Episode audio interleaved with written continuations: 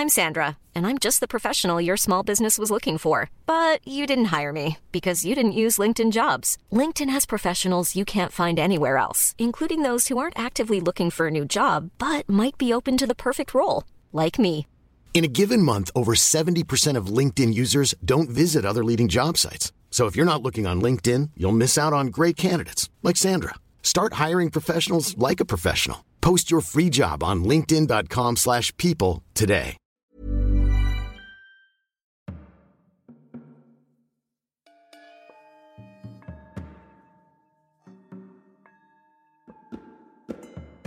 Paranormale Verbrechen. Der Podcast über paranormale Ereignisse, gruselige Geschichten und urbane Legenden. Wahrheit oder Fiktion? Traum oder Realität? Märchen oder Albtraum? Wer weiß das schon so genau? Ich bin Alex und ich möchte dir etwas erzählen.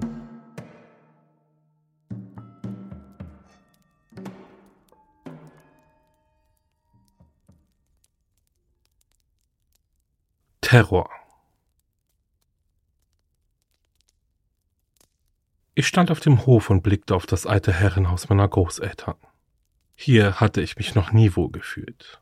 Also bei meinen Großeltern schon, aber nicht in ihrem Haus. Irgendwie strahlte das weiß verputzte und mit braunen Dachziegeln bestückte Gebäude aus den 1930er Jahren eine unheilschwangere Stimmung aus. So sehe ich das heute. Damals, da war ich gerade erst zwölf Jahre alt und das einzige Wort, mit dem ich das Zuhause meiner Großeltern beschreiben konnte, war gruselig. Selbst der kleine Garten, eingefasst von einem dunkelbraunen Holzzaun, war irgendwie unheimlich.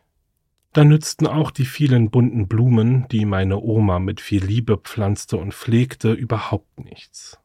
Am Rande des Gartens stand eine riesige Eiche, die mit ihrem dichten Blätterwerk die farbenfrohen Anpflanzungen von der Sonne abschirmten und in einen ewig währenden Schatten tauchte. Im Inneren des Hauses war es seltsamerweise irgendwie immer dunkel obwohl große Fenster in die Fassade eingelassen waren. Doch das war nicht das größte Problem. Sobald man in das Haus eintrat, hatte man das Gefühl, man sei nicht allein. So, als würde immer jemand hinter oder neben einem stehen. Für mich war es unvorstellbar, wie meine Großeltern Tag und Nacht in diesem Haus verbringen konnten. Dann wurde mir klar, dass auch ich jetzt hier den Großteil meiner Zeit verbringen würde. Ich seufzte und blickte auf die wenigen Habseligkeiten, die ich eilig in meinen Rucksack gestopft hatte, als die Frau vom Jugendamt sagte, dass es jetzt Zeit sei zu gehen. Eigentlich war die Frau an dem Tag gekommen, um meiner Mutter dabei zu helfen, ihren Willen durchzusetzen. Zumindest schien das meine Mutter geglaubt zu haben. Doch ich hatte ihr einen Strich durch die Rechnung gemacht. Eigentlich dachte meine Mutter, dass sie meinem Vater eins auswischen könnte, indem sie mich zu ihm abschiebt. Er sollte mal sehen, wie das ist, allein ein Kind großzuziehen, sagte sie. Sie hatte mir schon am Abend zuvor von ihrem genialen Plan erzählt. Kurz hatte ich darüber nachgedacht, in der Nacht abzuhauen, aber ich war nicht mutig genug. Versteh mich jetzt nicht falsch, ich liebte meinen Vater abgrundtief und tu das auch heute noch. Doch nach der Scheidung meiner Eltern hatte sich mein Vater ein neues Leben aufgebaut. Er hatte wieder geheiratet und lebte mit meiner Stiefmutter in einer abgeschiedenen Gegend. Schön ländlich und ruhig, perfekt, um an den Wochenenden dort zu entspannen. Aber dort wohnen, da fuhr nicht mal ein Bus. Ich hätte die Schule wechseln und all meine Freunde zurücklassen müssen. Das kam für mich nicht in Frage. Und das sagte ich auch der Frau vom Jugendamt. Hast du denn eine Idee, was wir jetzt machen können? fragte sie mich. Oh ja, und ob ich die hatte. Ich will zu meinen Großeltern, sagte ich ihr entschlossen. Der Blick meiner Mutter unbezahlbar. Denn die Eltern meines Vaters mochte sie noch weniger als ihren Ex-Mann. Die Frau vom Jugendamt rief meine Großeltern an und erklärte meiner Oma die Situation. Ich ging währenddessen in mein Zimmer und packte die wichtigsten Dinge und meine Schulsachen zusammen. Meine Oma war für mich der liebste Mensch auf der Welt. Mir war klar, dass sie mich jetzt nicht hängen lassen würde. Und das tat sie auch nicht. Meine Mutter heulte Rotz und Wasser, als ich ging. Wahrscheinlich aber nicht vor Abschiedsschmerz, sondern vor Wut, dass es nicht so lief, wie sie sich das ausgedacht hatte. Eine halbe Stunde Autofahrt später stand ich dann also mit der Frau vom Jugendamt auf dem Hof meiner Großeltern. Meine Oma kam aus dem Haus und nahm mich in den Arm. Und auch Opa drückte mir einen Kuss auf die Stirn und sagte, dass wir schon alles hinkriegen. Dann gingen wir ins Haus. Während die Erwachsenen besprachen, wie es nun weitergehen sollte, ging ich in den Keller. Nachdem meine Eltern sich trennten, hatte mein Vater zusammen mit Opa das Untergeschoss zu einer kleinen Wohnung umgebaut. Hier hatte mein Vater einige Jahre gelebt, bis er seine neue Frau kennengelernt und mit ihr zusammenzog. Nun konnte die nächste Verstoßene meiner Mutter hier wohnen. Ich blickte den schlauchförmigen langen Flur hinunter am Ende des Flures befand sich geradezu die Tür zum Badezimmer. Seitlich, an der rechten Wand, war eine Tür mit Milchglasscheibe, die in das Wohnzimmer und direkt gegenüber war eine Holztür, die zum Schlafzimmer führte. Hätte man die Klinken der Türen mit einer Schnur verbunden, hätte sich ein Dreieck gebildet. Ich lebte mich schnell ein und fühlte mich wohl bei meinen Großeltern, aber eben nicht in ihrem Haus. Das seltsame Gefühl, nie allein zu sein, blieb. Aber die kommenden drei, vier Jahre war es das Einzige, das mich an meinem neuen Zuhause störte. Das änderte sich schlagartig in einer kalten Winternacht. Draußen lag schon der erste Schnee und die Temperaturen schafften es am Tag nicht mal mehr über die Null Grad zu klettern. Ich hatte mich am Abend auf die Couch in meinem kleinen Wohnzimmer gekuschelt und ferngeschaut. Irgendwann übermannte mich eine bleiernde Müdigkeit und entgegen meinen Gewohnheiten schlief ich auf dem Sofa ein. Plötzlich schreckte ich aus dem Schlaf auf. Von jetzt auf gleich war ich hellwach. Mir war eiskalt und mein ganzer Körper war von einer fast schon schmerzenden Gänsehaut überzogen. Ich blickte auf meinen Arm und sah die feinen Härchen, die sich fast senkrecht in die Luft streckten. Ich setzte mich vorsichtig auf und starrte auf die gegenüberliegende Milchglastür. Im Flur war es dunkel, und so konnte ich nicht sehen, was sich vor der Tür befand. Doch ich wusste, dass da irgendetwas sein musste, das dafür verantwortlich war, dass ich so unsanft aus dem Schlaf gerissen wurde. Mein Atem ging schnell und meine Kehle war ganz trocken. Wie erstarrt saß ich auf dem Sofa unfähig, mich zu bewegen. Plötzlich hörte ich, wie die Türen zum Schlafzimmer und zum Bad im Wechsel aufgerissen und zugeschlagen wurden. Ich wollte schreien, doch es ging einfach nicht. Dann war von jetzt auf gleich wieder Ruhe. Ich lauschte in die gespenstische Stille hinein, doch ich konnte nur mein eigenes lautes Atmen hören. Auf einmal vernahm ich ein seltsames Geräusch das Panik in mir aufstiegen ließ. Es hörte sich an, als würde jemand mit schweren Stiefeln den langen Kellerflur entlang stapfen und etwas Schweres hinter sich herziehen. Ich glaubte auch, ein keuchendes Stöhnen zu hören, das immer lauter wurde. Es kommt mich holen, schoss es mir panisch durch den Kopf. Dann sah ich, wie sich die Türklinke zu meinem Wohnzimmer langsam nach unten senkte. Endlich löste sich meine Angststarre. Wie elektrisiert sprang ich von der Couch hoch, warf meine Wolldecke zur Seite und stürmte zu der sich langsam öffnenden Tür. Ohne darüber nachzudenken, schlug ich mit meiner flachen Hand dagegen. Mit einem lauten Knall flog die Tür ins Schloss. Schnell drehte ich den Schlüssel, der zum Glück von innen steckte, zweimal um. Mein Brustkorb hob und senkte sich schnell.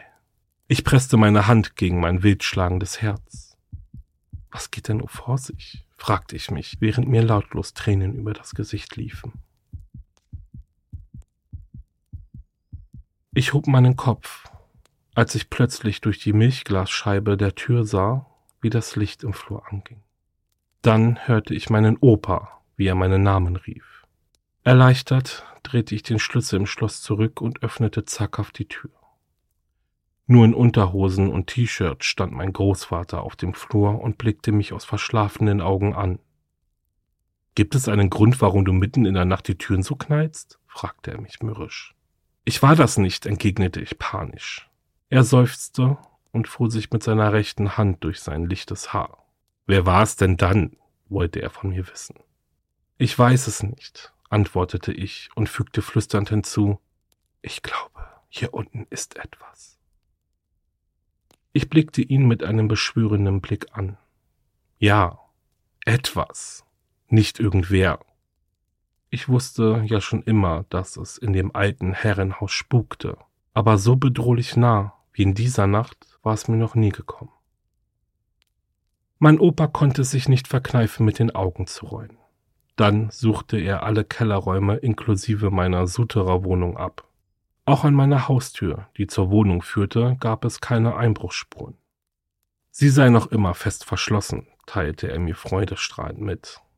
Er schien mich wohl für verrückt zu halten, und das, obwohl er doch selbst offensichtlich vom Krach geweckt worden war. Ich rang mir ein müdes Lächeln ab. Dann schlurfte er wieder in das erste Geschoss, wo sich die Wohnung meiner Großeltern und die Schlafzimmer befanden. Jetzt war ich wieder allein. Zwar war mein Körper noch immer vom Adrenalin aufgepeitscht, doch ich beschloss, mich in mein Bett zu legen und wenigstens zu versuchen, noch etwas Schlaf zu finden. Ich griff zu der Fernbedienung und mit einem leisen Klick schaltete sich der alte Röhrenfernseher aus. Eine gruselige Stille umgab mich jetzt. Ich faltete die Wolldecke, unter die ich mich zuvor gekuschelt hatte, sorgsam zusammen und drapierte sie auf der Sofalehne. Dann fiel mein Blick durch das Milchglasfenster in der Holztür in den dunklen Flur. Ich seufzte schwer. Irgendwas sträubte sich in mir, über den Flur in mein Schlafzimmer zu gehen. Langsam begann ich an meinem Verstand zu zweifeln. Hatte ich vielleicht einfach einen sehr realistischen Albtraum gehabt? Aber den Gedanken verwarf ich sofort wieder. Wäre es so gewesen, wäre mein Großvater ja nicht gekommen, um mich zu retten. Ja, um mich zu retten. Genau so hatte ich es empfunden. Ich wusste nicht, was mit diesem verdammten Haus los war, aber ich spürte, dass es etwas Unheilvolles war. Und irgendwie überkam mich das Gefühl, dass ich noch immer in Gefahr war. Ich spürte, dass es noch da war. So, wie ich schon oft bemerkt hatte, dass ich in diesem verfluchten Haus nie allein war. Ich atmete bewusst durch die Nase ein und durch den Mund aus, um mich zu beruhigen. Ich dachte an mein kuscheliges Bett mit der dicken Daunendecke. Dann fasste ich all meinen Mut zusammen und ging auf wackligen Knien der Tür entgegen. Langsam drückte ich die Klinke herunter und tastete nach dem Lichtschalter. Warum auch immer hatte mein Großvater das Licht im Flur ausgeschaltet, als er aus dem Keller wieder hochgegangen war. Surrend ging das Licht an. Ich spähte aus der Tür heraus. Und da war nichts. Ich musste schmunzeln. Ach, wahrscheinlich bin ich gerade mein größter Feind, murmelte ich vor mich hin. Doch ging ich zügigen Schrittes die wenigen Meter bis zu meiner Schlafzimmertür, öffnete sie, tastete auch hier nach dem Lichtschalter und schlüpfte erst in den Raum, als auch dort das Licht angegangen war. Wie erstarrt blickte ich auf mein Bett. Ich war unfähig, mich zu bewegen. Wie angewurzelt stand ich dort und begriff einfach nicht, was ich da sah. Mein Herz begann wieder zu rasen. Kalter Schweiß bedeckte meinen Körper. Meine Kehle wurde ganz trocken, während ich mein Bett fixierte. Es war wieder da. Ich spürte seine Präsenz ganz deutlich. Ich traute mich nicht, mich auch nur einen Zentimeter zu bewegen. Auf dem Oberbett, das mit Daunen gefüllt war, zeichnete sich deutlich eine Grube ab. So, als würde jemand in dem Bett liegen. Wieder versuchte ich zu schreien, wieder gelang es mir nicht. Erst als sich die Kohle auf der Decke plötzlich zu heben begann, war auch ich wieder in der Lage, mich zu rühren. Es steht auf, schoss es mir durch den Kopf, bevor ich mich umdrehte und von Panik getrieben aus dem Zimmer und hoch in die Wohnung meiner Großeltern stürmte. Was soll ich dir sagen? Natürlich glaubten sie mir nicht, was ich erlebt hatte. Sie versuchten in den kommenden Tagen und Wochen allerlei Erklärungen für mein Erlebnis zu finden, aber keine davon beruhigte mich auch nur im Ansatz. Mein Großvater installierte eine Alarmanlage an meiner Haustür. Stolz erklärte er mir die neue Vorrichtung. Jetzt brauchst du nachts auch keine Angst mehr haben. schloss er seine Einweisung. Ich kommentierte seine Feststellung mit einem müden Lächeln. Ich fragte mich einfach, was eine Alarmanlage bringen sollte, wenn es doch ohnehin schon hier im Haus wohnte. Ich schlief keine Nacht mehr im Untergeschoss. Am Abend richtete ich meine Schlafstätte im Wohnzimmer meiner Großeltern ein. Hier fühlte ich mich zwar auch nicht sicher, aber sicherer als da unten in dem kalten, dunklen Keller. Zum Glück waren es nur noch wenige Wochen, bis mein Umzug in eine andere Stadt anstand, weil ich dort eine Ausbildungsstelle ergattert hatte.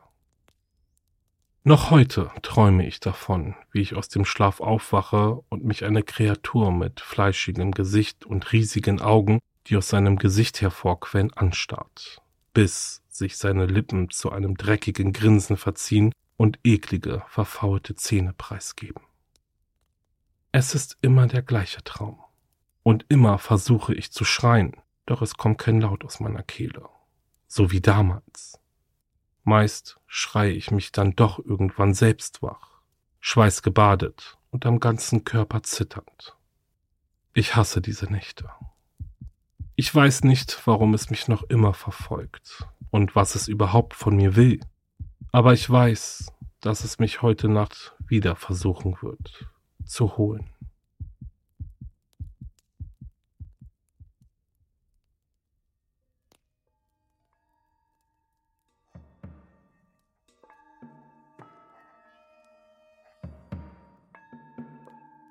Das war Paranormale Verbrechen. Wenn dir der Podcast gefällt, schreibe mir eine Bewertung, abonniere den Podcast und besuche meine Instagram-Seite wahre-verbrechen-podcast. Du magst True Crime Fälle? Dann hör gerne in meinen Podcast Wahre Verbrechen rein. Hast du eine paranormale Begegnung gehabt oder hast eine gruselige Geschichte zu erzählen, dann schicke mir eine E-Mail. Wir hören uns schon ganz bald wieder. Bis dahin, bleib sicher. Ciao.